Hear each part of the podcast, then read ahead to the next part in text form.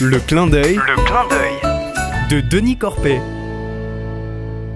Bonjour mes amis. Je me trouve devant une difficulté à résoudre et je ne vois aucune solution possible.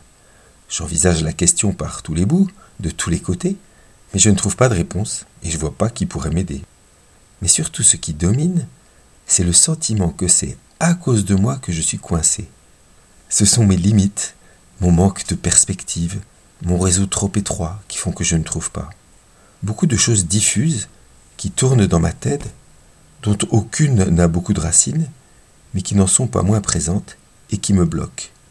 Autrefois, dans ce genre de situation, je me serais enfermé longuement dans un sentiment d'impuissance, en le laissant me boucher l'horizon durablement.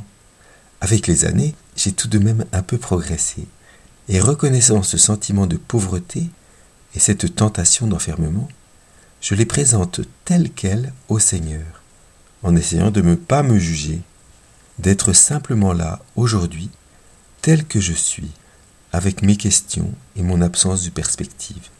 Je n'attends pas du Seigneur qu'il résolve tout pour moi, mais qu'il m'écoute et m'éclaire de sa lumière avec ce que j'apporte, avec les données du moment. Puis, un début de piste se dessine, une ébauche de chemin. C'est pas spectaculaire, mais c'est déjà un fil à suivre. Ma petite voix intérieure, toujours la même, me murmure À quoi ça sert? Ça va rien résoudre. Sûrement il y a mieux à faire. Quelqu'un d'autre trouverait mieux. Mais moi je suis trop nul. J'entr'ouvre tout de même la porte qui se présente devant moi. Et petit à petit, elle s'ouvre plus grand. Et la difficulté se résout pas à pas. Seigneur, cela me dit qu'il suffit de la porte appropriée. Grande, petite, haute, basse, large ou étroite. Pour sortir de la bergerie, les moutons n'ont pas besoin d'une porte cochère, ni de plein de portes entre lesquelles ils pourraient choisir. Juste la porte qui convient aux besoins, et la confiance dans celui qui invite à sortir.